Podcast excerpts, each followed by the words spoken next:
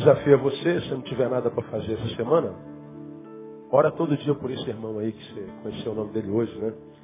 Se você não estiver muito ocupado, é, lembra desse irmão na sua oração. Ele não sentou do seu lado por acaso.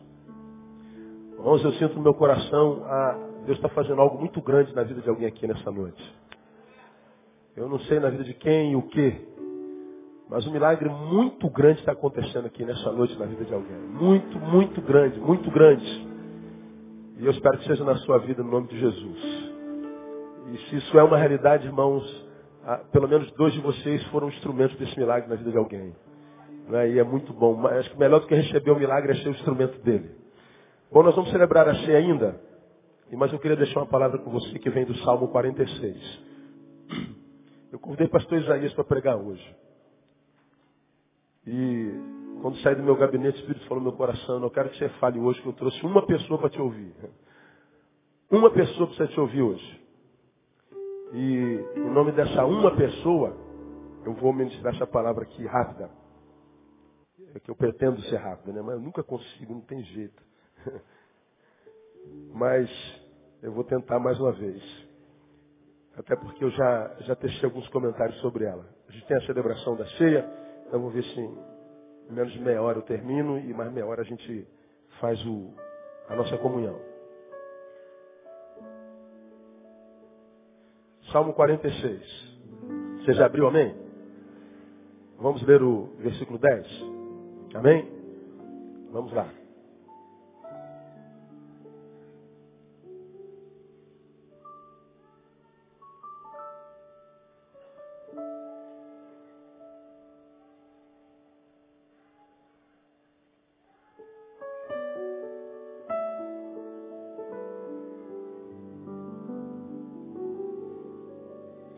Aquietai-vos e sabei que eu sou Deus. Sou exaltado entre as nações, sou exaltado na terra. Aquietai-vos e sabei que eu sou Deus. Vamos juntos? Aquietai-vos e sabei que eu sou Deus. Após mim, aquietai-vos e sabei. Até aí. Eu gosto muito desse, desse, desse salmo, o qual eu não entendi por muito tempo da minha vida, não é? Porque nele o salmista revela o que Deus revelou. Ele revela uma revelação de Deus. Que revelação é essa que o salmista faz por revelação do próprio Deus? De que ele é Deus. Eu sou Deus. Essa é a declaração que Deus faz de si. Eu sou Deus. Mas eu penso que tal revelação é incontestável. Amém ou não? Ele é Deus ou não? Ele é. O que acontece é que nem todos nós sabemos disso. O que acontece é que alguns de nós pensamos saber disso. Que acontece é que alguns de nós já soubemos ou cremos nisso e hoje não cremos mais. O que acontece é que houve um tempo que nós acreditávamos mais nisso e agora acreditamos menos. Agora, a despeito do fato de eu crer mais ou crer menos, de eu crer ou não crer, de tu creres ou não, não muda em absoluto o que Deus diz a respeito de si. Eu sou Deus. Acabou. Já preguei aqui alguns meses atrás que nós, nós, nós não somos o que os outros dizem que nós somos. Não é? Aí o Fabão estava brincando comigo na cantina. Aí ele falou, pô pastor, você foi falar que me pegou no colo, cabia na palma da sua mão. Aí depois o senhor falou que agora eu não caibo nem no caminhão. Isso está me rendendo zoação até hoje. Tem quase um mês que o senhor falou isso, mas o Davi não me deixa em paz, joga isso sempre na minha cara. Porque Davi é o cabra mais sem vergonha que tem na nossa igreja. Não é? E ele falou, o senhor foi falar que hoje eu não caibo nem no caminhão? Aí eu citei exatamente essa frase. Mas o que você já aprendeu aqui, Fábio? Que você não é o que os outros dizem que eu sou. Ele falou, né? Completou. Pois é. Mas é exatamente dessa frase que eu lembrei, pastor. Porque eu sei que um caminhão consegue me carregar.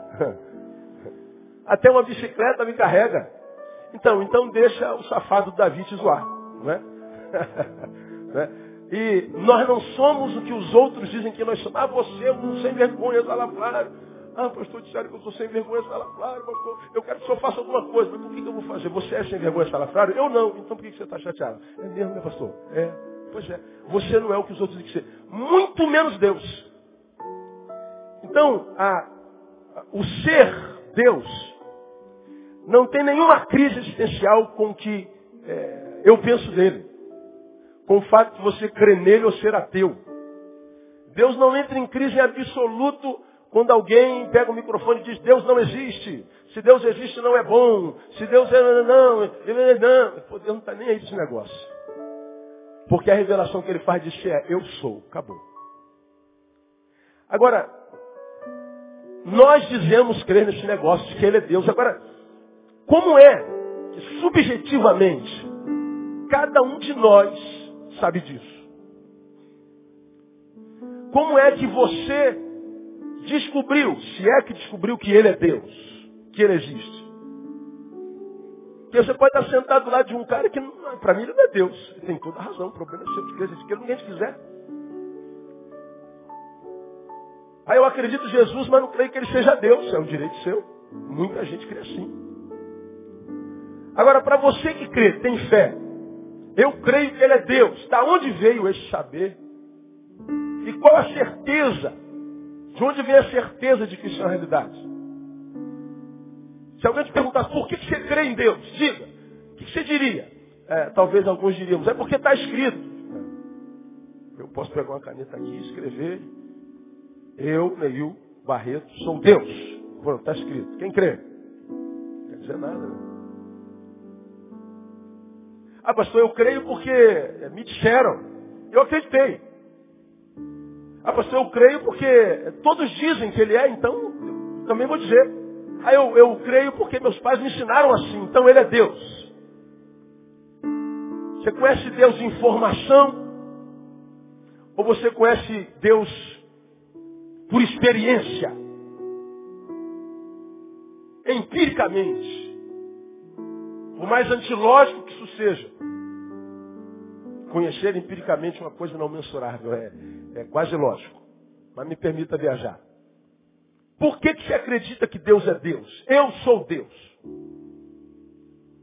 Por informação, por persuasão, por influência ou por experiência. Essa resposta ela faz toda a diferença na vida daquele que crê.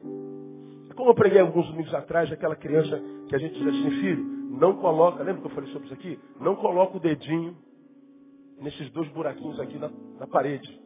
O nome disso aqui é tomada. Então, não coloca porque dá choque. Pronto, mas quando você diz assim, não coloca, pronto, aguçou. Nós somos tentados pelo proibido, por exceder o limite, por ter experiências novas. Aí tu imagina, você olha para aquela tomadinha de cima para baixo. Nosso filho pequenininho está começando a andar agora, olha para aquela tomadinha quase que na horizontal. Pô, por que, que eu não posso botar a mão nesses dois buraquinhos, tão pequenininho, que mal pode fazer? Não bota, filho. Aí quando você vira as costas, ele vai lá para botar o buraquinho, aí você tira na hora, não bota a mão, e mamãe já falou você não botar, e vai já falou você não botar o dedo aí. Ele fica mais, mais curioso ainda. Aí quando tu volta, você vai lá ele de novo, você consegue salvá-lo de novo, aí dá um tapa na mão dele. Se botar a mão, você vai apanhar. Eu falei, se eu for apanhar e vou botar a mão ali, eu vou matar a curiosidade. Tu vira, aí tu tá vendo ele botar a mão, aí tu é uma mãe que não presta. É, tu quer experimentar? Então vai. Aí ele bota a mão. Ah, eu te falei. Agora eu te garanto, ele nunca mais faz o quê? Bota a mão no buraco. Porque antes ele conhecia o poder do buraquinho por ouvir falar. E agora? Empiricamente, experiencialmente. Antes eu te conhecia, buraquinho de ouvir falar, agora o meu corpo te sente.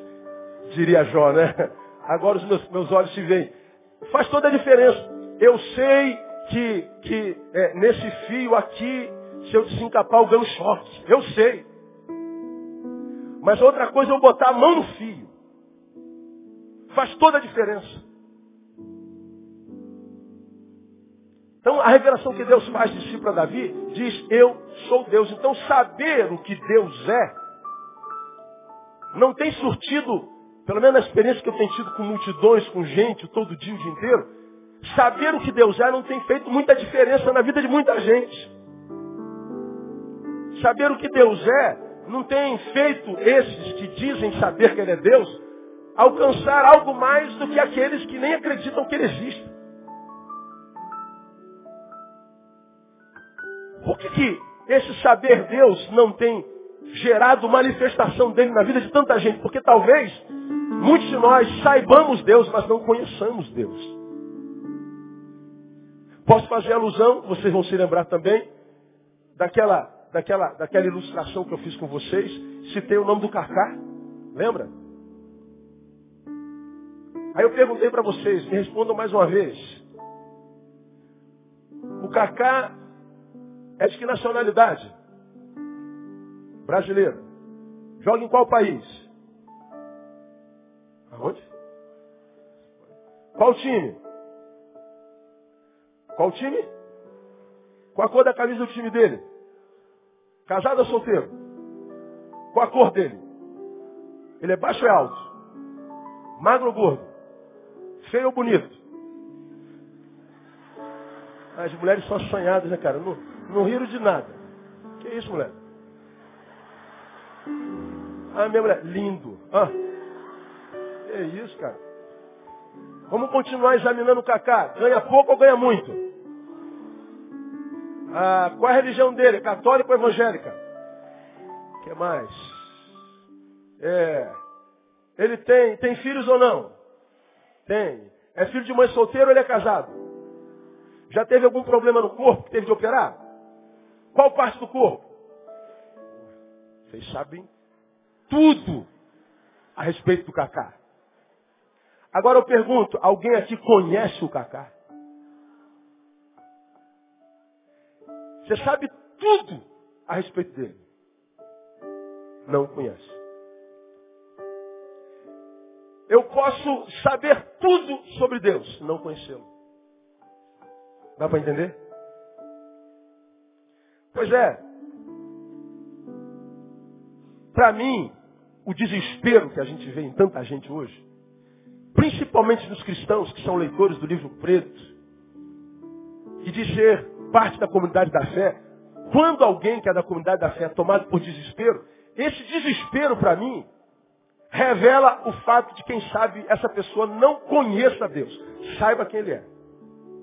Porque quem conhece a Deus de fato, cara, por pior que seja a situação na qual ele se encontra, ele sabe que Deus é maior.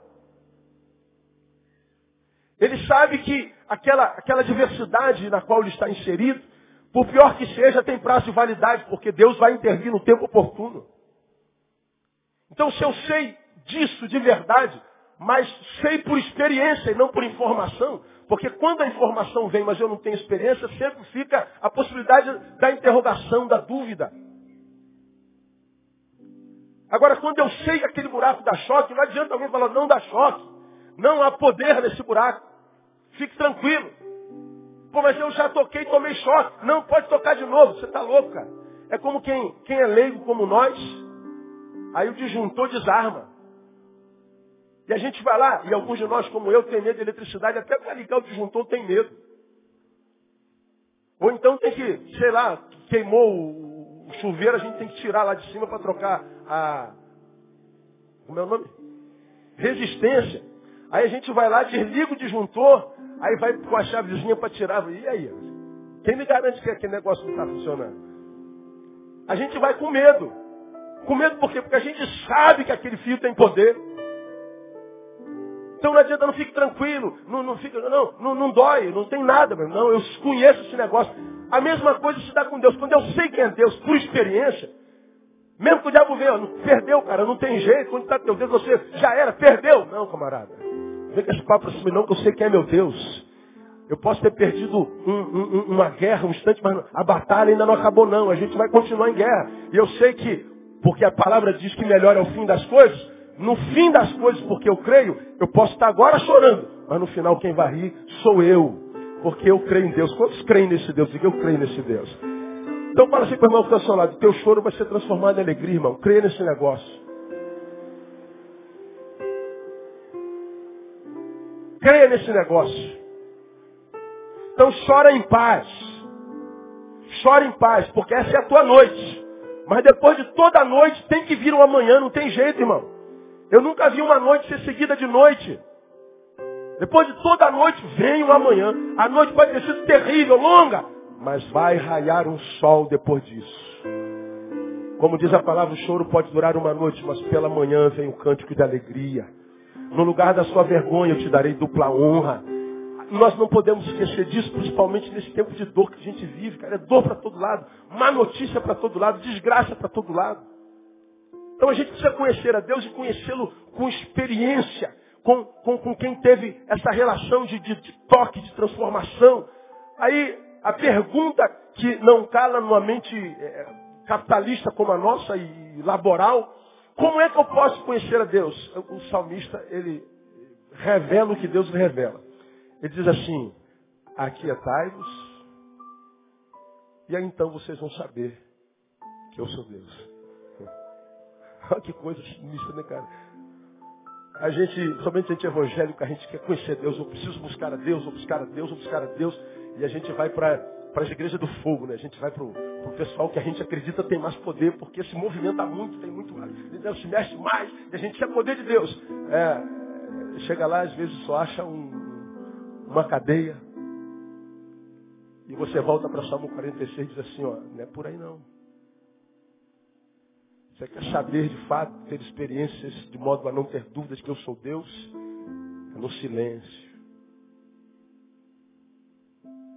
Agora responda com a tua lógica, meu irmão. Qual é mais fácil?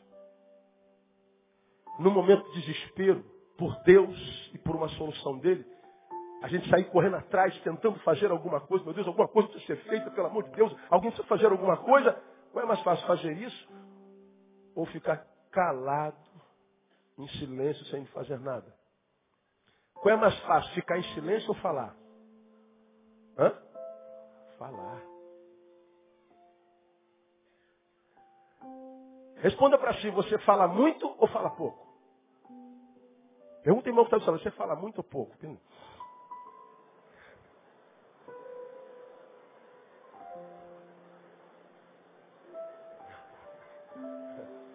Meu Deus do céu.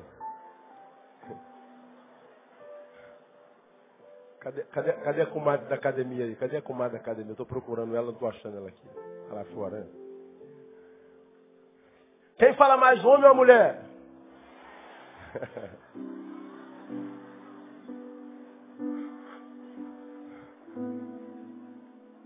É, acho que eu não precisa nem mais pregar nada, já deu para entender tudo, não deu, irmão? Já está revelado, Deus já revelou, não já? Pois é, muitas vezes a gente quer ajudar Deus para ver se ele se mexe. Como eu preguei, muitas vezes a adversidade nos transforma ou nos deforma e nos transforma só no outdoor. Um outdoor, um lugar que promulga ou que pronuncia uma mensagem. Um negócio desse tamanho que está pendurado nas, nas cidades. E a gente se transforma num outdoor desse para dizer assim, Deus, tu estás demorando. Deus, tu estás atrasado. Deus, venha logo. Deus, não estou aguentando mais. Como quem manda um recado para Deus para lembrá-lo que ele tem alguma coisa a fazer comigo, mas parece que ele esqueceu. E a gente acha que tornando-nos um outdoor de recado para Deus vai fazer Deus se mover. Vai fazer Deus se revelar, vai fazer Deus se, manifestar. O salmista vem fala exatamente ao contrário. Aliás, não é o salmista que fala, Deus que fala através do salmista, porque é Deus falando com o salmista. Aquietai-vos e saber que eu sou Deus, sou exaltado entre as nações, sou exaltado na terra. Então a forma que eu estou te dizendo que você precisa me conhecer e pode me conhecer é através do silêncio. Agora falar isso é revelar algo que é muito mais difícil do que a fala, do que a produção. Porque na hora do desespero, a, a, a, mensagem é essa. Cara, eu preciso fazer alguma coisa, preciso fazer alguma coisa, preciso fazer alguma coisa. Mesmo que a gente saiba que está diante de algo que a gente não pode fazer nada, senão esperar no Senhor. Agora, quem falou que a gente aguenta esperar? Quem falou que a gente tem paciência? Quem falou que a gente tem capacidade de esperar em paz ainda? E por que, que a gente está perdendo essa capacidade de esperar? Porque parece que a gente está se afastando tanto de Deus que a gente está desconhecendo. Quando a gente se afasta de alguém, a gente vai perdendo intimidade. Os sentimentos vão morrendo. Cara. Porque sentimentos, para permanecerem, pressupõem alimento, pressupõem toque, pressupõem diálogo, pressupõe visão. Eu preciso ver quem eu amo. Eu preciso falar com quem eu amo. Eu preciso sentir o cheiro de quem eu amo. Eu preciso me comunicar com quem eu amo, para que esse amor seja alimentado, porque ainda que eu ame, se eu não tenho contato, eu não tenho contato vital de vida, é preciso que esse amor feneça. Quando eu digo que sei quem é Deus, conheço a Deus, amo a Deus, mas eu não me relaciono com Ele, eu vou me distanciando dele de tal forma que Isaías capítulo 6 cumpre na nossa vida. Buscar o Senhor enquanto se pode achar, invocar enquanto está perto, olha aí, enquanto está perto. Não é porque ele vai embora da nossa presença, não. Nós é que vamos embora da presença dele. Nós é que nos distanciamos tanto que a gente não tem mais intimidade para falar com ele. Aí a vida se transforma no que a gente está vendo aí. A vida não vale mais nada, o cara, o cara não valoriza nada da vida dele. Vê a juventude mergulhando na desgraçada da droga. Os homens mergulhando na, na desgraça da bebida. Pessoas se, se, se é, tornando vítimas do seu próprio corpo. Gente que não tem mais razão para acordar, não consegue mais sonhar de tanto apanhar, desde o passado até o presente, que ele não acredita mais no futuro. E aí ele empurra a vida com a barriga, dane Já está tudo quebrado, aí o discurso da geração quebra tudo. Eles falam isso no bom sentido, mas no, no bom sentido acaba se transformando em mal, eles quebram tudo mesmo. Aí a vida quebra e a gente se frustra com a gente e com Deus, porque a gente imagina que Deus vai juntar os caquinhos e em grande escala Deus não junta caquinho nenhum, porque Deus não se relaciona com estranhos. Ele é Deus a despeito de mim. Relaciono, relaciono, eu me relaciono com Ele ou não, Ele é Deus. Agora, um dos pecados que, pelos quais Pedro foi acusado foi de ter seguido Jesus de longe. E Pedro seguia-o de longe. O resultado da vida de Pedro depois dessa revelação foi, e ele saiu e chorou como? Diga, amargamente. O resultado da vida de alguém que conhece a Deus, mas o segue de longe, é perder intimidade. E quando a gente perde intimidade, ainda que a gente se relacione com Deus, de Deus nós não temos nada. E o que chora, chora, o que sobra é choro, choro amargo. Vida sem vida. Vida sem sentido. Vida que não vale a pena ser vivida. Vida que não passa de uma aparência muito bonitinho, mas miserávelzinho. Por fora, bela viola. Por dentro, pão bolorento. Por fora, um príncipe ou princesa. Por dentro, mendigo existencial. Como Deus não se relaciona com a aparência, a aparência só impressiona o outro. Deus não quer saber se eu estou com roupa bonita, se eu sou bonito, se eu sou feio, se eu sou grande, se eu sou pequeno. Deus quer saber o que há dentro do nosso coração. Se há um coração dentro do qual Ele possa habitar. Se há alguém que de fato quer uma relação com Ele, que vá além da noiva interesseira que lhe quer dar o golpe do baú. É isso que Deus quer saber. Para poder se relacionar com qualquer um de nós. Agora, o caminho do seu conhecimento, muitas vezes, é o silêncio. Aí eu queria levá-lo a 1 Reis, capítulo 19. Volta aqui a tua Bíblia, lá no Velho Testamento. Quero mostrar para você aqui Dez minutos. Uma experiência que Elias teve com Deus lá dentro daquela caverna, dentro da qual ele pediu para si a morte. Já preguei sobre Elias centas vezes. Homem de Deus, depois de realizar um dos maiores milagres registrados na Bíblia Sagrada, ele orou e desceu fogo do céu e consumiu o holocausto. Ele então recebe uma ameaça de uma mulher, foge, entra numa caverna e pede para si a morte. Ele conhecia Deus. Mas a despeito disso, lá no versículo 4 do capítulo 19 de 1 Reis, diz assim, 1 Reis 19, 4. Ele, porém, entrou pelo deserto o caminho de um dia e foi sentar-se debaixo de um zimbro e pediu para si o quê? A morte dizendo, já basta, ó Senhor. Toma agora a minha vida, pois não sou melhor do que meus pais. Ele entrou depois da ameaça, não soube lidar com a adversidade.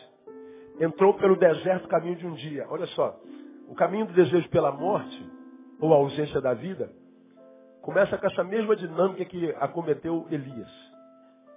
Estamos na adversidade, bicho pegou, a porta fechou, o mal alcançou, a catástrofe nos atropelou, o inesperado aconteceu, fomos atropelados pela, pelo não pensado, e a gente se vê num, num vulco, vulco doido, num, num, num, num processador dentro do qual parece que nós estamos rodando, rodando, rodando, e a gente perdeu o controle de tudo, a gente fica desesperado, porque perdeu a rédea da própria vida, perdeu o controle da própria existência. E quando isso acontece, acontece com todo mundo em algum momento cronológico da sua existência, mesmo que não pareça, acontece, você sabe que acontece porque aconteceu contigo. E ninguém soube, não é verdade? Portanto, acontece com esse que está do teu lado também, só que você nunca vai saber. Somos dissimuladores. Então, quando a catástrofe acontece, a nossa forma de reagir a elas vai determinar se a catástrofe permanece, ou quem sabe se cronifica, se torna crônica, ou se ela é passageira e o tempo que ela vai ficar na nossa vida. É a nossa postura. Agora veja que Elias, a despeito de ser um homem de Deus, um homem de milagres, conhecia Deus de fato, por experiência. Quando a catástrofe chegou, diz o texto no versículo 4, ele, porém, entrou aonde? Diga para mim. Pelo deserto. Aí eu pergunto para você, o que, que há no deserto, irmão? O que, que esse cara foi buscar no deserto? Deixou o seu moço, deixou seus irmãos, quiçá sua família, deixou seus negócios, seu ministério, deixou tudo e retirou-se caminho de um dia para dentro do deserto. Isolou-se. Essa é uma postura muito comum daquele que está sofrendo, daquele que está passando por adversidade. A gente quer se isolar, a gente quer fugir, a gente não quer ver, a gente não quer interagir, a gente não quer porcaria nenhuma. Por um tempo, talvez isso seja bom. Mas se passar desse tempo bom, isso passa a ser uma desgraça. Porque a gente não pode fugir dos problemas da vida inteira. Problemas existem para serem encarados e resolvidos, irmãos. Para que, que existe problema, pastor? Para resolver. Você não tem problema? Tem. Para que, que você tem problema? Para resolver. Só que a fuga nunca é resolução para problema quase nenhum. Escrevi isso para alguém que eu amo muito. Que é vocacionado pastoral, é pastor. Falei, olha, eu reconheço a sua dor. Sou solidário a você nessa dor. Tem razão você sentir essa dor. Eu acho que a sua dor é pertinente, é verdadeira, não tem como não senti-la. Mas me permita uma sinceridade. Eu acho que você está fugindo demais. Eu acho que está na hora de você levantar a cabeça, sacudir a poeira e dar volta por cima. Eu acho que está na hora de você encarar esse negócio, está na hora de, de, de cair dentro desse negócio. Acho que já é muito tempo. Acho eu, digo eu, não o Senhor. Alguém que eu amo muito. Porque problemas existem para serem solucionados. Elias entrou pelo deserto. Ora, no deserto, a gente não interage. A gente está fugindo do sofrimento. Mas se o sofrimento já me alcançou, ele está dentro de mim, para onde eu vá? Vá para o deserto, vá para o monte, vá para a China. Ele me acompanha. Então o lugar cronológico não é importante, mas a postura diante dessa dor que já me alcançou. Agora Deus é tão misericordioso que se nós temos uma relação de fato, verdadeira, experiencial com Ele, além da informação, de vida, Ainda que a gente tome posturas equivocadas, se chafurde no deserto, com, com posturas erradas, pedindo para si a morte, com a visão equivocada de si mesmo, da vida e do todo, ainda assim Deus não nos abandona. Diz o texto que ele estava na caverna e pediu para si a morte. Ele faz uma oração, mas uma oração errada, pede para si a morte. Aí acontece que é versículo 11. Ao que Deus lhe disse, ele estava dentro da caverna, vem cá fora e põe-te no monte perante o Senhor. E eis que o Senhor passou. E um grande e forte vento fendia os montes, despedaçava as penhas diante do Senhor, porém o Senhor não estava no vento. Depois do vento, um terremoto, porém o Senhor não estava no terremoto. Depois do terremoto, um fogo, porém o Senhor não estava no fogo. E ainda depois do fogo, uma voz mansa e delicada. E ao ouvi-la, Elias cobriu o rosto com a capa e saindo, pôs-se à entrada da caverna. E eis que lhe veio uma voz que dizia, que fazes aqui, Elias? E ele então responde ao Senhor, lá no 15, o Senhor lhe disse, vai, volta pelo teu caminho para o deserto de Damasco, quando lá chegares no Gerais Azael para ser rei sobre a Síria, e Deus começa a falar com ele, começa a ministrar sobre ele. Agora, a experiência que Deus teve, que Elias teve com esse Deus, teve dentro da caverna. Lá dentro da caverna. Agora, para o que eu quero chamar a tua atenção e terminar minha palavra dessa noite. Quando Deus quer se manifestar na vida de alguém, Ele quer saber primeiro se esse alguém está disposto a receber essa manifestação e se tem condição, inclusive emocional, de recebê-la. Olha que coisa interessante. Deus diz, vem cá fora, Elias que eu quero falar contigo. Quando ele chega lá fora, Deus não está lá. Passa o quê? Passa um, um, um, um, forte vento que fendia os montes, ou seja, rachava. Já viu chave de fenda? Chave de fenda é que entra naquela fenda do parafuso. Então a fenda é uma rachadura. Então passou um vento que rachava os montes, imagina, era muito poder. Despedaçava as penhas diante do Senhor, mas diz o texto, o Senhor não estava no vento.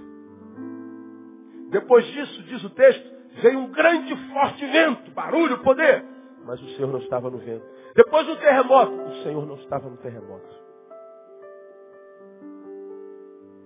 Coisas fenomenais, fenomenológicas aconteciam, muito fogo, muito poder, muito vento, muitas coisas sobrenaturais, mas Deus não estava em nada sobrenatural. Deus não estava em nada com poder. Deus não estava em nada que, que, que impressionava, Deus não estava em nada daquilo. Aí Deus se manifesta através de uma voz mansa, delicada. Como preguei numa outra vez aqui há muitos anos atrás, Deus fala com Elias. Elias. Elias. Talvez houvesse esse silêncio que a gente está aqui agora. Porque só no silêncio a gente consegue ouvir uma voz mansa e delicada.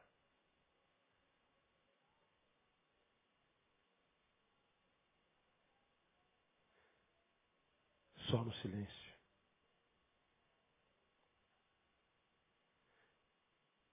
A gente consegue ouvir um Deus que diz aquietai-vos. Um Deus que diz para mim para você, enquanto você ficar desesperado, achando que eu me esqueci de você, achando que eu sou igual a você, abandono aos que amo. Enquanto você achar que eu sou desse tamaninho que você julga que eu seja, ou seja, prometi e não cumpro.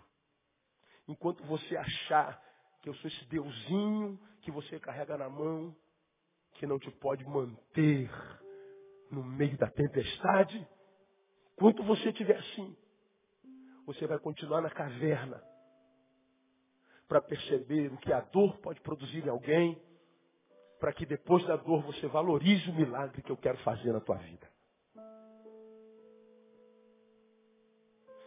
Agora, irmão, se Deus manda uma palavra dessa aqui e trouxe você aqui, Ele sabe o que você está passando, cara. Eu não moro com você, eu não durmo com você, eu não sei da tua vida, não sei para onde você vai. Mas eu sei que com alguns de vocês Deus está falando profundamente. Você, meu Deus, esse cara está sabendo da minha vida. Esse cara é bruxo. Não, eu sou ruim como você. Deus usou uma mula, não vai usar a mim. Ele está dizendo que ama você. Ele está dizendo que está vendo o que você está passando. Ele está dizendo, eu quero que você tome a postura de alguém que crê que eu sou quem eu sou, de que eu sou Deus. Quero que você vença essa dúvida, esse medo.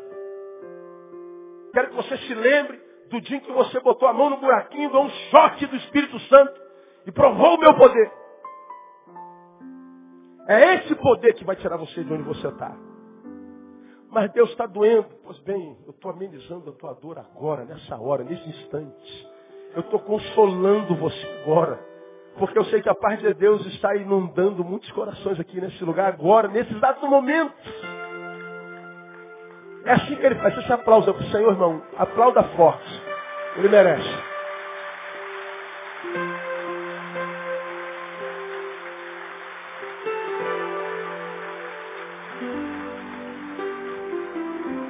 Ele se manifesta na quietude. Então, irmão, vai trabalhar, vai fazer o que você quiser, não para a tua vida, vai viver. Mas separa no teu dia, na tua noite, no teu tempo, para que você possa se aquietar. Você não acredita na yoga? Amém. Faz bem. Mas senta lá em algum lugar, não precisa nem cruzar as perninhas, nem fazer. Hum. Mas senta no chão do teu quarto e fica quieto. Deita. Experimenta colocar um louvorzinho desse assim, ó, no fundo. Diga assim, Deus, eu estou aqui. Desocupado de preocupação, de filmes, de louça, de, de tem que lavar, de roupa, de criança, de família, de trabalho, de faculdade. Esse tempo aqui é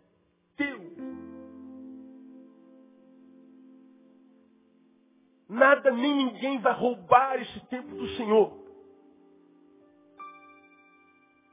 Só que no meio de um mundo como esse, cheio de tribulação, agenda anotada, a gente não encontra espaço para quietude. A gente não encontra espaço para meditação, para acalmar a alma. Ontem preguei no congresso em Vitória, abençoado.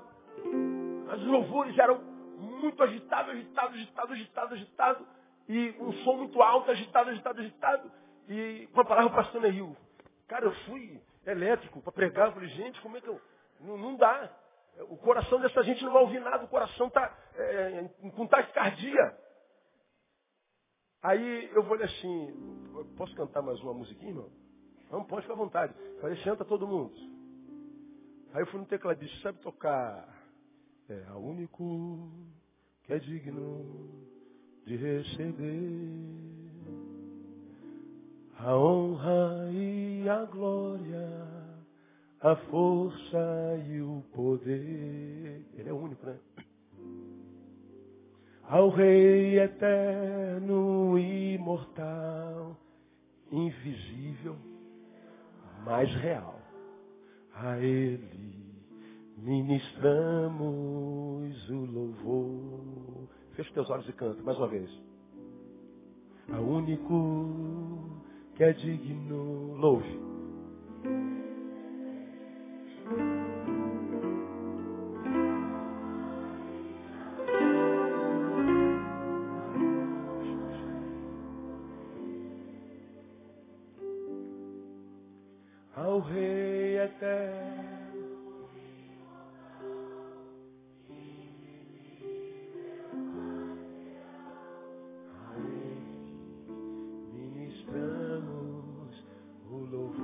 Louve de olho fechado, percebam.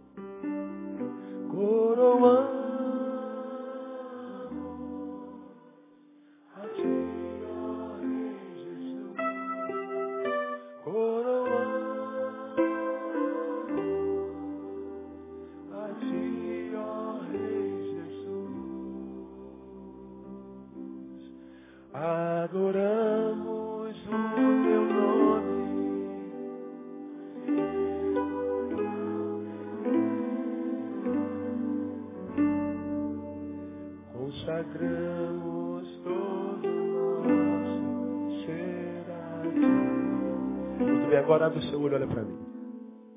Quando a gente adora o Senhor assim, nós e Ele, olhos fechados, prestando atenção no que nós estamos cantando, não distraídos com nada nem ninguém, a adoração toma uma outra forma em nós. Se a gente separa o tempo de quietude entra no nosso quarto, Dá um diazepam pro bebê dormir. Bota um esparadrapo na boca do cachorro. Tira a tomada de tudo e apaga o fogão. Você vai para o quarto. Deus agora é contigo. Você vai ver que a tua vida começa a ser transformada. Por uma simples razão, é promessa dele. Tu quando orares, entra no teu e ora teu pai em secreto, que em secreto te abençoará. O lugar da gente ser abençoado não é na igreja, é no quarto. Agora a gente vai muito para a igreja, mas não vai para o quarto. Como já ministrei aqui lá no teu quarto, todas as bênçãos que você precisa já estão lá. Pode procurar. Todas as bênçãos que você precisa estão dentro do teu quarto. Pastor, eu quero casar. Teu marido está dentro do teu quarto, irmão. Pastor, eu quero um emprego. Teu emprego está lá dentro do teu quarto. Pastor, eu quero santidade, eu quero intimidade com Deus. Vê lá embaixo do teu colchão. Está lá. Todas as bênçãos estão dentro do quarto. Qual é o problema? A gente não entra no quarto. Dá para entender o que eu estou ministrando, igreja meu ou não? Está lá. Deus está ministrando para nós nessa noite. Aquietai-vos. E aí vocês vão saber, por experiência e não por informação, que eu sou Deus. Vamos ter experiências tremendas. Eu contei de manhã hoje, irmão. Estava lá na, na, outra cidade, ministrando de manhã, dar uma, uma caminhada. Aí no caminho, dois caras de moto, dois em cada moto, duas motos, vinham na rua assaltando todo mundo, arrastando. Eu falei, pô, cara, isso aqui não é Rio de Janeiro não, cara, vocês estão no estado errado. Arrastão é lá no Rio. Aí tinha umas oito pessoas na minha frente caminhando, andando, e eles pararam com o revólver foram roubando todo mundo. Eu falei, ah, Jesus, se eu correr, a moto me pega. Se eu ficar, eles me pegam da mesma forma. Se correr, o bicho pega, se ficar, o bicho come. Aí me disseram, se orar, é, o bicho corre. Eu falei, mano, não estou com vontade de orar não, quero ficar de olho aberto. Eu falei, vamos, vamos esperar, vou confiar. Ó, eu caminhando todo mauricinho, com short Adidas, com a camisa da Nike, tênis da Nike, falei, vou voltar pelado pro hotel, cara, Jesus. Tem misericórdia. Eles vieram assaltando todo mundo, eu falei, vou ficar parado. Quando chegou na minha vez, o cara falou assim, não, deixa ele não. Deixa ele embora, vai embora, vai embora. Oh, Jesus amado. Aí eu brinquei quase que eu falei, por que, que eu não? Por que, que eu não? Ah, razão. Todo mundo foi assaltado, eu tenho direito de ser assaltado. Aí eu falei, não, cala a boca, Deus, vai embora, você toma posse da tua bênção. Aí todo mundo foi assaltado, não chegou na minha vez, não. Aí não, está liberado. Oh, Jesus, louvado seja o teu nome, Jesus. Glória a Deus. Aplauda o Senhor, irmão. É Deus quem faz esse negócio. Quando a gente menos espera. Menos espera. Aí fui, ainda, ainda dei minha caminhada e, e voltei duas horas depois e orando por quem foi assaltado. Agora, por que eu não, cara? Eu não quero nem saber. Eu só sei o seguinte, irmão. Se a gente aprende a se aquietar, a gente vai saber que Ele é Deus. E o anjo desse Deus acampa-se ao redor dos que os temem e os livra. O teu Deus não é de barro, o teu Deus não é de bronze, o teu Deus não é obra das mãos dos homens. O teu Deus é o Criador do universo, detém na mão todo o poder que há no céu, na terra e debaixo da terra. Então vai dormir, irmão. Aquieta-te. E você vai ver que ele vai mudar a tua história. Que ele te abençoe. Quem recebe essa palavra, aplauda ele bem forte. Em nome de Jesus.